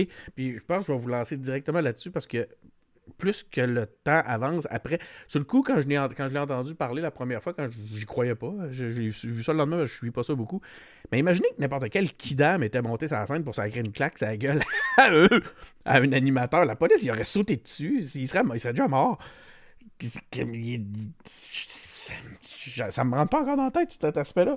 Comment il a pu monter là? Je sais pas s'il retourner serait mort, mais il aurait été sorti de la salle certainement. là. Christy, Ben, comme il, est- il est monté sa scène, il est redescendu, il s'est assis, il a continué à l'insulter un petit peu, on a continué le show. Moi, j'arrête d'ailleurs, j'aurais beaucoup aimé voir, puis je suis pas assez persévérant pour, pour fouiller à ce point-là, mais j'aurais aimé voir la, la, la- comment que Chris Rock a pu reprendre son, sa concentration puis finir son, son numéro? Est-ce qu'il a fini son numéro? Y a-tu quelqu'un ici qui a Ouais, suivi ouais. ça? Toi, Ronnie, Ouais. t'es full de gossip, t'as- j'imagine que t'as tout suivi ça. La...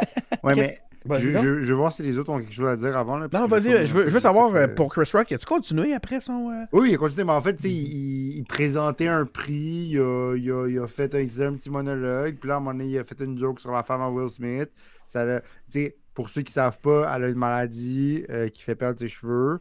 Euh, donc, il a fait une référence au film G.I. Jane, euh, qui est un film avec Demi Moore des années 90 où c'est chaud. Euh, puis il a dit J'ai hâte de voir le sequel dans lequel tu vas être. Puis là, tu le vois rire de la joke, puis tu vois sa femme qui roule un peu des yeux. Fait que ce que les gens disent, c'est quand il a vu le regard de sa femme, il est allé, il a claqué le gars. Euh, puis tu sais, oui, il l'a claqué parce qu'il l'a claqué, mais tu sais, en même temps, il l'a pas, euh, genre, il l'a pas, tu sais, comme, euh, il a pas sucker punché. là, Non, mais quand même. C'est une claque dans le sens que c'est Il choquant. l'a vu venir, c'est sûr. euh, D'ailleurs, que Chris Rock, tu sais, il a réagi à peu près deux heures, puis il a dit Je suis encore en train de genre processer ce qui s'est passé. Mais oui, il a fini. J'imagine que c'est le, l'humoriste d'expérience avec 20, Ouais. 30 ans d'expérience. qui- qui Mais il, resté, ben, il est resté sur scène combien de temps après la claque? Moi, c'est ça qui Ah, m'intéressait. une bonne, une bonne minute, là, je te dirais. c'est humiliant en même temps de se faire frapper comme ça, comme si c'était juste un. Ouais, puis après, il a gueulé dessus, mais je sais, je sais pas si les autres ont autre chose à dire, mais ra- rapidement là-dessus, en fait, c'est que ça, ça, ça, il y a deux camps qui sont comme formés. T'as les gens qui disent, le gars, il défend sa femme, puis il y, en- a un qui parle des, des femmes noires qui doivent être défendues, tout ça, blablabla.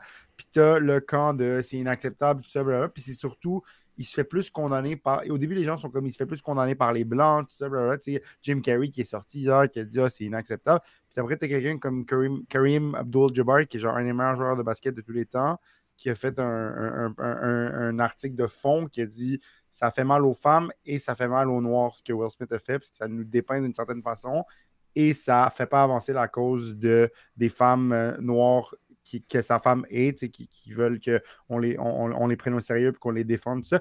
Puis sa femme, en plus, c'est une femme forte de Hollywood. là, sais, elle, elle, elle a toujours, elle est très respectée, elle est très, c'est un power couple. Euh, puis personnellement, moi, Will Smith, c'est quelqu'un que j'aime beaucoup. C'est Ah, une aussi. célébrité que j'a- j'affectionne particulièrement depuis que j'ai au moins 12 ans. là, Puis, fun fact, je partage ma date de fête avec lui. Fait que, tu sais, à chaque, à chaque, à chaque fois que c'est ma fête, je me dis, Oh, oh, de c'est la le fête à Will summum. Smith. Puis Ok. j'ai- J'écoute euh, j'écoute la chanson de Fresh Prince. Je pense qu'il est temps que je passe la parole à quelqu'un. Ouais, passe à quelqu'un d'autre. Tout ça pour dire que c'est. Je vais voir ce que les autres ont à dire. puis on Ben écoute, il y a l'Ukraine aussi dans le dossier. Là. Fait que si Oui, ça vous inspire après, pas, non. si ça vous inspire pas la, la, la, la, la claque sur la gueule, euh, euh, LP, as-tu euh, voulais-tu réagir sur cet aspect-là? Excuse-moi, j'ai mis une note dans le fond, je pourrais aller voir si t'avais de quoi là-dessus. Ah, Non, ben, je peux bien en parler. Vas-y donc, parle-nous-en. Euh, Je pense que j'avais un peu le... la, la réaction que tu avais un peu euh, avec le co- comment est-ce que ça a fait pour se produire. Ouais. Euh, en plus, là, avec la COVID, euh, j'aurais dû rester à deux mètres. là. Mais, ouais, non, tout d'abord, je me suis demandé comment est-ce que ça s'est. Pourquoi ça s'est passé. Puis, après ça, je me suis dit aussi, Colin, qu'est-ce que ça m'intéresse pas tant que ça, les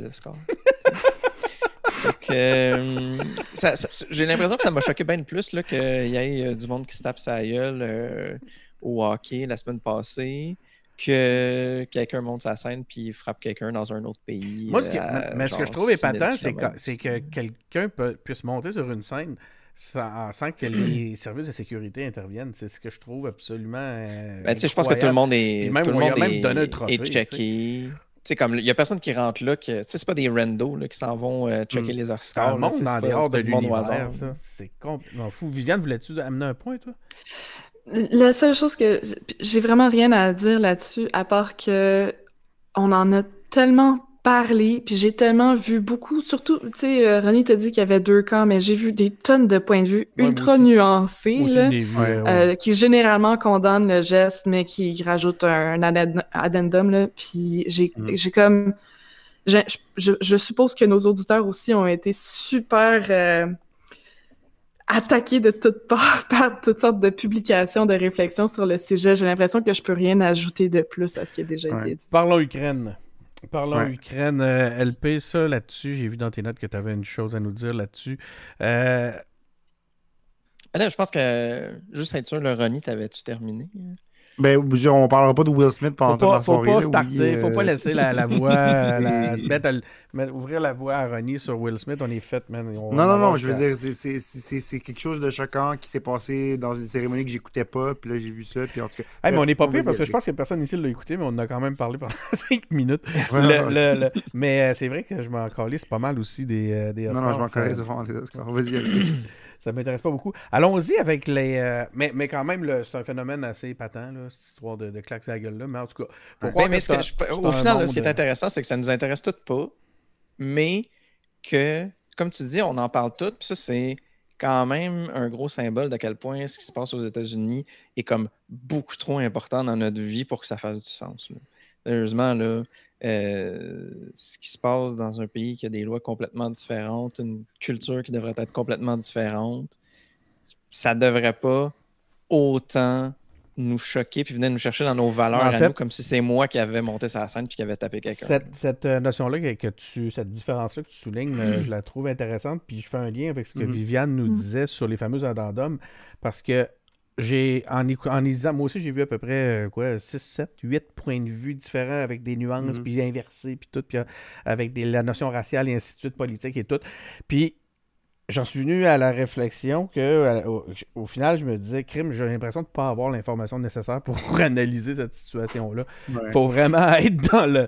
Je pense qu'il faut être un peu plus américain. Puis moi, je suis de- de- du fort de Charlebourg, là. J'étais comme. J'ai vu un dude qui sacré une claque à la gueule à quelqu'un au milieu d'une scène, puis j'ai fait, ben voyons, man. Je, je pense que c'est à la limite, c'est à peu près tout ce que je peux. euh, en- après avoir lu tous les points de vue, je me suis dit, waouh, ok, je, je manque bien trop de contexte pour pouvoir analyser ce truc-là. Ce qui nous a pas Mm. empêché, encore une fois, d'en faire un. On est rendu à 10 minutes. On a fait 10 minutes sur cet aspect-là. Euh, Men in Black, c'est hot. Non, non, c'est pas. C'est une blague. OK, on continue avec la- la- la- l'Ukraine. Tu disais, OK, la guerre en Ukraine, LP, j'essaie de te lancer là-dessus à partir de tes propres notes. La Russie va, essa- va continuer à essayer de ramasser tout ce qui traîne, euh, qui fait pas partie d'une coalition. Cela dit, je trouve ça très drôle, quelle bonne phrase. Cela dit, c'est plus les fermiers ukrainiens qui ont l'air de ramasser tout ce qui, gra- tout ce qui traîne de ce temps-là. Mais euh, qu'est-ce que tu. Vas-y, je te laisse euh, éta- étaler ton. euh, étayer, étayer ton, ton point de vue, euh, LP. Ouais, ben c'est ça. Je pense que c'est quelque chose. euh, c'est un phénomène qu'on a vu là, euh, quand même dans les 15-20 dernières années là, que la Russie ramasse Ouais. des petits bouts qui traînent, euh, qui fait pas partie de l'OTAN ou qui fait pas partie de. ou qui est pas important pour. ou en tout cas. Évidemment pas important, mais tu sais, qui est pas. qui fait pas partie justement d'un groupe puissant. Puis. Il n'y a pas vraiment de signe que ça va arrêter. Fait que Là, peut-être qu'avec l'Ukraine, ils vont comme avoir frappé un petit peu trop un mur euh, pour se relancer immédiatement dans quelque chose d'autre. Mais, euh, c'est très, très, très difficile. J'écoute, j'entends, je lis beaucoup d'analyses. Puis, je pense qu'au final, ce qu'on peut dire, c'est que c'est très difficile de savoir qu'est-ce qui va arriver, autant militairement que politiquement. Puis, tu sais, parce que de certains côtés, on, entendant, on entend Ah, Poutine va se faire renverser, ou Ah, c'est le Waterloo de Poutine, ou c'est. Mais, tu sais, c'est. Il n'y a aucune certitude de ce côté-là. Il n'y a aucune certitude. une de- chose, une chose qu'on voit, c'est que les pays euh, qui, qui, qui, euh, qui sont au- qui, qui orbitent autour de l'Ukraine et qui sont justement ces fameux petits restants non affiliés là que tu euh, que tu soulevais tantôt, se sont commencent à se préparer puis à la prendre, le prendre la- la- la- ils à commencent à y penser à savoir qui seraient peut-être les prochains. Donc euh, Ouais, ça refait un peu la, la carte géopolitique parce que le monde essaie de rejoindre quelque chose, puis tu sais, peu importe ce que c'est, euh, autant essayer de rejoindre l'OTAN, c'est peut-être un. L'OTAN, c'est quand même un, un- une organisation qui est un petit peu complexe à embarquer dedans. L'Union européenne aussi. Euh, mais l'Union européenne, vu que ça vient avec un, tout un package d'autres affaires, ben, ça, ça, euh. ça- ça devient euh, avantageux pour l'Union européenne de, d'accueillir des pays. Contrairement à l'OTAN, ça devient plus souvent un risque pour l'OTAN Mhm. d'accueillir des pays qui sont peut-être moins militairement puissants. Fait que, c'est, vu que c'est pas mal juste une alliance euh, militaire, euh, c'est- moins pertinent pour l'OTAN d'aller chercher euh, des alliés de ce côté-là, contrairement à l'Union européenne. Viviane, tu n'avais rien à nous dire sur euh, Will Smith, mais tu aurais peut-être des choses à nous dire sur l'Ukraine. Euh, c'est drôle parce que la dernière fois qu'on a fait euh, une émission, je pense que euh, la, la guerre a commencé dans les heures qui ont suivi ou euh, vraiment peu Ouais, de temps après. puis j'ai comme eu l'impression aussi c'était pas quasiment en même temps en réalité là. Puis j'ai vraiment eu le sentiment que euh, mon Dieu, euh, il y avait pas une belle valeur tablette notre épisode parce que c'était- on était complètement je veux dire l'actualité c'était le début de la guerre puis a- On a quand même eu au-dessus de 2000 écoutes sur, ce- sur cet épisode-là. euh, juste seulement Ah ouais, seulement qu'avec euh, Facebook, là, sans compter les autres plateformes. Mais euh, je te laisse poursuivre. Ouais, il va falloir que j'investisse dans une meilleure caméra, moi. oh que oui, mais ça, on s'en occupe. On va te... Je vais t'arranger ça, comme je dis. Mais, mais vas-y, Viviane, je voulais pas mais, te... Sans, euh, bref, euh, il s'en est passé des choses hein, depuis, depuis ce, ce moment-là. En passant, mon nom de famille, Martinova, c'est bulgare. Je le précise parce que les, les consonances slaves, des fois, on ne sait pas, puis on se pose des questions. Ma, mère est d'origine bulgare. Euh, puis, euh, je pense que Vladimir Poutine, avec le temps, s'est entouré de gens qui disaient ce qu'il voulait entendre et que ça a, euh, ça lui a donné une image tordue, euh, optimiste de son point de vue de la situation, de ses possibilités de faire des gains et tout ça. Euh, mais bon, déjà, tout ça, c'est du passé. Ce qui est intéressant maintenant euh, de suivre, c'est les pourparlers qui, semble-t-il, avancent. On aurait euh, apparemment des, euh, des euh, du feedback positif ou optimiste des deux côtés, tant du côté ukrainien que russe. Puis la grosse question qui se pose, c'est espérons que c'est pas simplement du côté de la Russie pour gagner du temps pour euh, consolider ses forces, avoir davantage euh, de gens. Et Ouais. euh, donc, euh, mais quand même, aujourd'hui, ce qu'on entend, c'est un petit peu des lueurs d'espoir parce que je sais pas comment vous vous avez vécu ce début de guerre là, mais je pense que dans l'ensemble du monde, ça a été vu comme une espèce de grosse claque d'en face là, euh, après deux ans de pandémie, euh, pas tout à- totalement terminée, euh, une autre catastrophe euh, absolument considérable qui a des qui a des conséquences quand- concrètes, même sur nos vies de l'autre bord de l'océan. C'est Moi, c'est très dur sur le moral. la- pour répondre à ta question, le... j'ai perdu le focus de, de ma caméra, qui pas, pas de, pas de mon propos. Le, le... Je la trouve intéressante ta question, savoir comment on l'a vécu, parce que moi, depuis, écoute, ben, je, je- je suis, euh, je pense que je suis le plus vieux ici euh, ce soir, assurément. Puis j'ai euh, j'ai vécu. Assurément. J'ai vécu la guerre froide. Là. Euh, moi, quand j'étais kid, tout ce qu'on regardait à la télé nous apprenait à détester tout ce qui était rouge. Mhm. Les dessins animés nous, nous entraînaient, à de- nous, nous, nous conditionnaient à devenir des petits soldats. C'était, c'était ça. Là. Tu sais, euh, je peux vous, j'en ai un paquet là, de, de- d'exemples de Goldorak à G.I. Joe, puis à l'Aube Rouge et compagnie. C'était ça. tu sais. Puis Bon, on a vécu dans cette espèce de menace nucléaire-là sans... Moi, j'étais quand même kid, fait que c'était un peu intangible. C'était une... Puis là, il y avait toutes sortes de films qui nous apprenaient à, à- survivre à un holocauste euh, nucléaire, tu sais, puis c'était Nucléaire, déguisé en... C'était déguisé en série télévisée, tu sais, puis... Mais c'était quand même ça, c'était quand même des séries qui nous montraient comment résister à, aux radiations, puis tout ça. Euh, rester loin, en tout cas. Puis c'était loin dans ma tête. Euh, il y a eu un jour où les Russes sont devenus nos amis.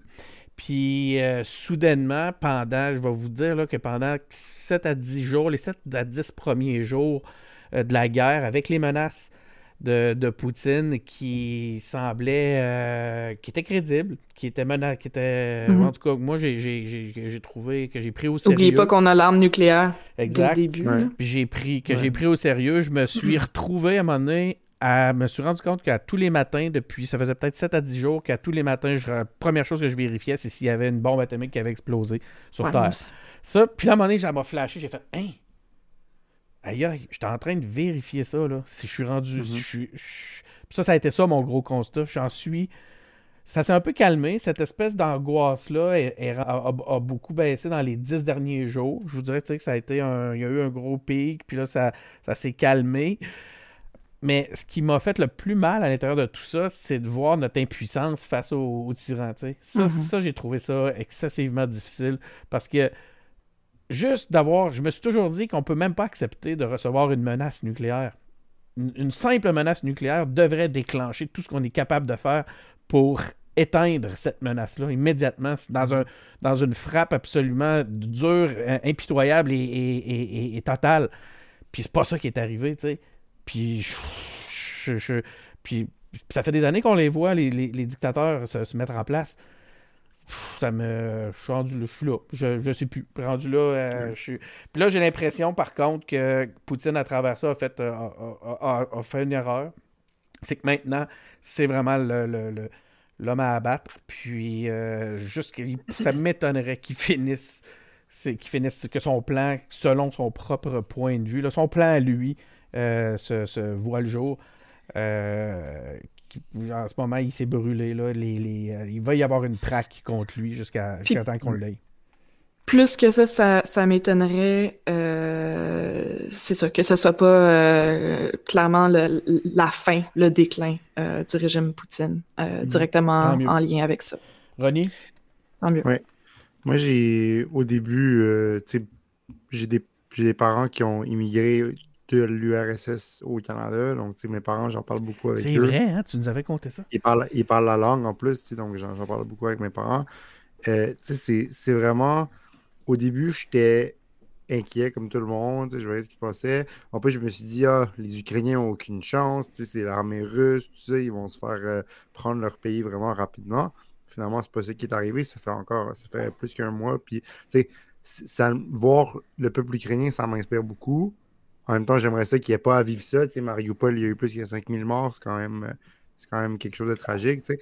Après ça, j'ai eu une période où j'étais vraiment fier de mon gouvernement. Puis là, je sais que vous vous identifiez comme souverainiste, mais je pense que même en tant que souverainiste, on peut reconnaître. Je pense qu'on aurait entièrement collaboré euh, en étant deux Ouais, je veux pays. dire euh, que, le dans la Canada même tu sais, direction. A, a très bien agi. Puis, tu sais, tu- tu- Après ça, j'ai vu euh, Justin Trudeau, Mélanie Joly, euh, tous les ministres, ça, aller là-bas, aller parler. Puis il y a une partie de moi qui était contente de ça. En même temps, j'étais comme oui, mais il y a des difficultés euh, consulaires, les gens n'arrivent pas à avoir des services, tout ça. Puis après ça, il y a eu le débat sur l'article. Fait que c'est euh, sur l'article, sur la- l'OTAN, sur, tu sais, sur euh, est-ce qu'on devrait mettre plus d'argent. Fait que c'est un peu un tout. Puis je suis rendu un peu parce que je suis plus vraiment les développements quotidiens, dans le sens que, tu sais, j'ai plus envie de savoir, OK, il y a combien de morts et tout ça. Tu sais, c'est un peu comment je me sentais avec la COVID. C'est qu'au début, c'était comme on écoutait les conférences de presse, puis à un moment, j'étais comme, Mhm. OK, comme. Mais c'est plus une affaire de. Je pense qu'on est rendu à un point où est-ce que tant que, en tant que, que pays, que citoyen, que tout ça, on réussit à, déployer euh, des efforts, euh, ce qu'on peut faire, là, les choses humbles. Après ça, ça reste plus entre nos mains parce que l'humanité est ce qu'elle est, puis on va, les gens, ils vont être des fous, ils vont en avoir tout le temps, tout ça, puis c'est important qu'on se tienne. Tu sais, aujourd'hui, j'étais sur un, je scrollais sur Facebook, là, puis je vois dans un groupe d'emploi sciences politiques, il y a une fille qui dit euh, Ah, euh, j'ai décidé de parrainer quelqu'un en Ukraine, tout ça. Puis là, c'est une jeune fille qui a étudié un bac de l'Université de Beyrouth. Euh, elle veut venir au Canada se trouver une job, tout ça. Euh, est-ce que, est-ce que, est-ce que quelqu'un, euh, si jamais vous entendez parler d'une position d'entrée, tout ça, est-ce que, est-ce que vous pouvez me faire signe pour elle, tout ça? Elle parle telle langue, elle parle pas français encore, elle va apprendre, voilà. Tu sais, ça, c'est le genre de truc que je trouvais le fun, que quelqu'un prenne cette initiative-là, les gens qui accueillent des Ukrainiens chez eux, les gens qui demandent au gouvernement d'améliorer les services consulaires. Je pense qu'il faut, faut vraiment se rappeler que c'est le genre de truc qu'on peut faire, faire des dons. Euh, il y a le conseiller municipal à Montréal qui, met, qui, fait, qui, met de la musique à chaque jour devant le consulat russe. Ça, ça change rien sur le terrain là-bas, puis- mais c'est pas moi qui vais envoyer l'armée, c'est pas, pas, pas moi le, le- faiseur de pol- politique publique. Fait que je trouve que ça sert à rien, pas ça sert à rien, mais ça rajoute de l'angoisse pour rien que de, que de, de, de dire Oh man, est-ce que la bombe va exploser? Tout ça. On a tout, j'ai passé cette période-là, puis maintenant je pense que je, je, je, je fais confiance aux gens qu'on met dans les positions de prendre des décisions pour nous qui vont faire qui- que, que j'espère qu'ils vont faire les choses qui sont censés de faire, tu sais, la solidarité internationale, la solidarité humaine. Ça fait des années que je me dis que le Canada devrait revenir vers une politique étrangère plus humaine, plus solidaire, plus basée sur aider les gens qui sont dans le besoin. Puis si on s'en va vers ça, puis si l'humanité s'en va vers ça, tant mieux, tu sais. Puis après, pour ce qui est de sur le terrain, le militairement, Ouais. La, je sais pas, c'est Moi- hors de mon contrôle. c'est hors de notre contrôle, mais j'ai quand même été. euh, je suis, je suis- moi, je suis euh, vraiment déçu qu'on n'ait pas été plus fort d'une façon qu'on n'ait pas mis euh, la- la- la- les forces des, des, des, des pays qui ont comme valeur la liberté euh, au service de l'Ukraine, à savoir d'aller Ben, de carrément à leur, à leur défense, que, que ce soit à travers le temps ou pas. euh, ça me. Ça, ça me déçoit beaucoup. Je suis pas du genre à dire Ah, j'ai honte de mon pays ou ce genre d'affaire-là. De la... Ça, je j'ai Mhm. toujours trouvé que c'est de la merde. Mais la, la...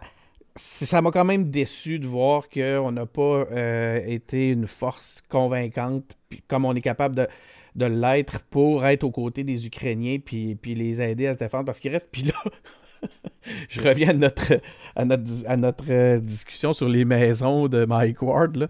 Mais mon Mhm. point, c'est qu'il y a des gens qui meurent là. Je le sais, là, Ouais. qu'il y a une- une- toute une histoire très complexe, là, puis il y a tout un. Il y a toute une géopolitique qui, qui me dépasse absolument, puis j'en suis conscient. Mais il reste une chose, c'est qu'il y a des, il y a des victimes actuellement totalement innocentes qui sont massacrées. Puis cet aspect-là, je sais- oui, à quelque part, ça me, ça me fait ressentir une forme de honte que, que les, les, les, les- les pays coalisés, les pays de la liberté, des, dit des valeurs de- de- qui brandissent les valeurs de liberté, n'aient pas, euh, pas été présents et ont cédé à des menaces d'un groupe qui finalement est pas mal moins bien organisé qu'on aurait pu, qu'on a, voulu les voir au départ. Puis LP, je te, fais une, je t'envoie la, la POC par rapport à ça parce que c'était un de, je sais, pour avoir d'autres discussions sur différents chats avec toi. Cette notion-là de logistique, c'est le gros point faible des Russes. On devait le savoir. Ça, ils sont même pas capables de rendre finalement leur, euh, leur ravitaillement jusqu'au bout de où ce qu'ils vont se battre. Ils lancent une pierre, puis après ça, euh, une fois que la pierre est lancée, le, le- chemin est quand même pas tracé. Euh, est-ce que c'est le plus gros... Est-ce que c'est ça le talon d'Achille des Russes? C'est la logistique? Ben, je pense que premièrement, avant ça, on a parlé de, de Poutine, puis qui est entouré par une gang de Yes Man. Puis il y a un. Il semble avoir comme un gros problème là, dans son, sa gestion de l'armée parce que au final, le politique demande quelque chose, puis là, il va voir son ministère qui est associé à ce qu'il veut faire, puis il donne une mission, right? Fait que ça serait la même affaire en santé ou en whatever. Là, lui, il dit je veux l'Ukraine, puis je veux qu'en une journée, on ait conquis Kiev. C'est à peu près ça la mission. Puis si tu es entouré d'une gang de Yes Men, puis qui disent Ouais. oui, monsieur, on va vous faire ça, Et, et des Yes Men depuis des années. Ben, c'est parce que là, après ça, si ça chie, euh, puis que le monde te donne l'information qu'ils Ben, veulent, parce que C'est l'URSS. je pense, je pense que ça vient de deux côtés. Oui, peut-être qu'il s'est entouré de Yes Man, mais aussi le monde autour de lui ont réalisé qu'il allait beaucoup plus réussir dans la vie s'il était Yes Man, tant qu'il se passait rien. Mais il y a la peur aussi, on l'a vu, là, tu sais, son Exactement. ministre. Bon, c'est ça. Fait que, tu sais, au final, c'est ça qui se passe, c'est que il y a. Il était pas conscient, ou il y a des gens qui étaient pas conscients. Sais-tu qu'il n'y ait pas le bon portrait lui-même de l'état de ses forces? Ben, moi, je pense que il savait pas. Moi, je pense que oui. euh, Je pense qu'il savait pas du tout à quoi il s'attaquait. Avec-? Je, je pense, abso- je pense absolument qu'il pensait euh, lui-même qu'ils sont plus forts, plus à la fine Ouais. pointe de la technologie qu'ils le sont réellement, justement à cause de ce que je disais tout à l'heure, euh, parce qu'ils s'entourent de gens qui finissent par dire ce qu'ils veulent, dire ce qu'ils veulent entendre. Puis je pense que ça fait en sorte que, comme avec Trump, finalement, là, euh, des gens qui sont, euh, qui sont déconnectés totalement de la réalité, là, puis Du Poutine, c'est dans un, c'est dans une mesure euh, assez euh, extrême parce que tout le monde, je veux dire, il doit se sentir menacé constamment. Est-ce qu'une blessure d'orgueil de Poutine pourrait déclencher une, euh, une attaque nucléaire? Je sais pas. un moment donné, Il faudrait connaître Poutine pour répondre Ouais. plus personnellement, là, je pense, Quand pour même, ouais, répondre je à la faut question, mais... Est-ce qu'il est suffisamment fou pour ça, selon nucléaire. vous? Mais je suis curieux de vous entendre là-dessus, Ronnie. Est-ce qu'une blessure pas, d'orgueil euh, pourrait déclencher une, une- une- une frappe nucléaire d'un- d'un d'un- d'un individu comme ça? Je sais pas, honnêtement, parce que. Parce qu'en fait, la question, c'est s'il fait ça. C'est chez vous, là?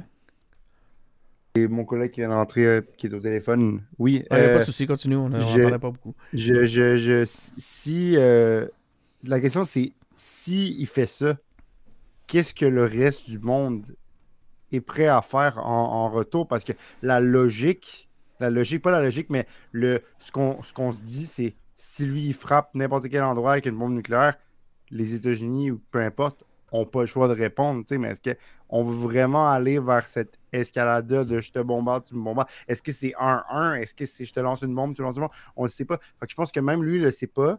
Et je pense que pour ça, il ne se rendrait pas au point de dropper une bombe nucléaire. C'est un des gestes les plus comme. Les Mais- plus, le- le geste le plus sérieux que tu peux faire en tant que chef d'État d'un État mondial, c'est de lancer une bombe nucléaire. Donc, Mais l'affaire, c'est que c'est un peu ça aussi. Le-.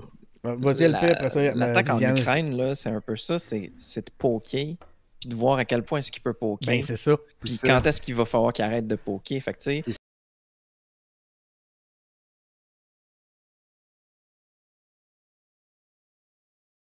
escalader jusque-là. Mais faut faire attention, c'est pas, comme c'est pas parce que quelqu'un pèse sur un piton rouge qu'il y a une bombe qui tombe à quelque part non plus. Mhm. Il y a des systèmes de défense, il y a, comme quand même beaucoup Non, de choses ça. qui sont en place. Puis là, je dis pas qu'on est invulnérable, puis que s'il lance un missile nucléaire, ça va, il va rien se passer. Mais, dès que quelqu'un pèse sur un piton, il y a des chances qu'on sache qu'il a pesé sur le piton, on sait où est-ce que ça s'en va. Tu sais, comme il y a, y a tellement Mhm. beaucoup de calculs qui vont rentrer en, en cours, C'est pour ça que j'ai puis des l'impression que la, décisions qui se font à la minute près. la réplique que- pourrait être d'un autre ordre, puis euh, aller, aller d'une façon plus chirurgicale que, que justement d'une- d'une d'un- d'une- d'une- d'une frappe équivalente euh, nucléaire. Viviane, tu voulais amener un point? Euh, ben simplement, euh, bon, il y a personne d'entre nous, je pense, qui connaît, euh, qui, qui, qui est en mesure de poser un diagnostic sur la personnalité de, de, de Poutine, puis ce qu'il pense vraiment, puis, mais c'est sûr que euh, en tant que comme, comme personnalité, il donne l'impression d'être quelqu'un qui aime, qui souhaite le prestige d'une d'un qu'il a connu du temps de l'URSS, de, sa, de sa culture, de la culture russe.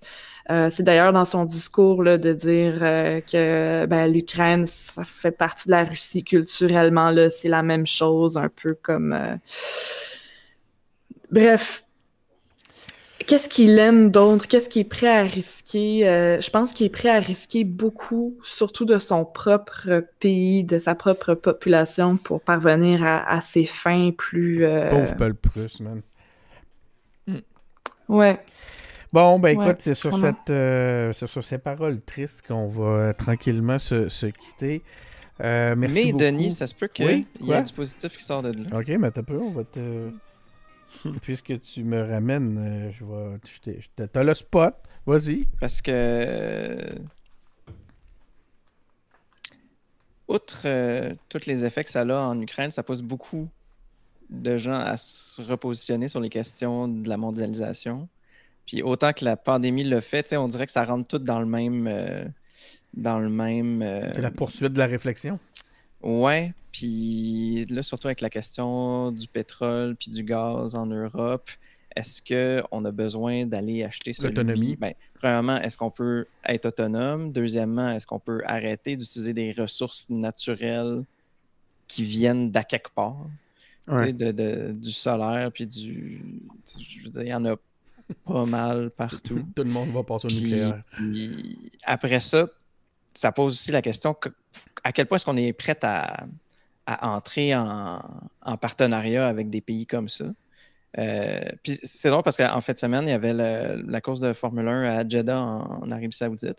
Puis euh, pendant la Il y course. a eu des frappes. En fait, ben, c'est ça, ils sont encore en conflit avec euh, l'Arabie Saoudite. Yémen. Ben, en conflit. Le Yémen, ouais. C'est pas mal à un sens. Là. Euh, mais euh, c'est ça, il y a un missile qui est tombé, ou en tout cas, il y a une frappe sur euh, une raffinerie d'Aramco, ou une raffinerie, ou en tout cas, une installation d'Aramco.